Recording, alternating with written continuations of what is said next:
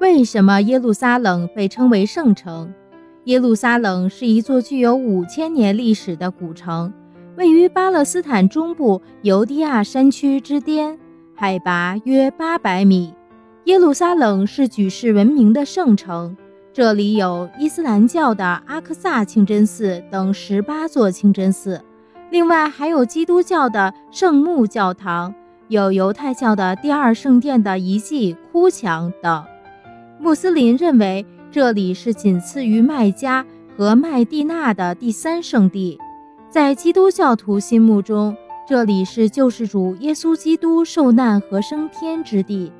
犹太人则是这里为其光荣历史的见证和民族复兴的中心。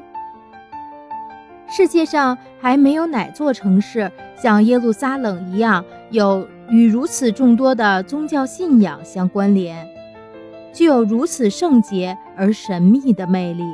它不仅吸引着世界众多的游客，世界各地的三大宗教教徒更是纷纷前去朝拜。终年香客如云，连绵不断，而圣城耶路撒冷也因此更为有名了。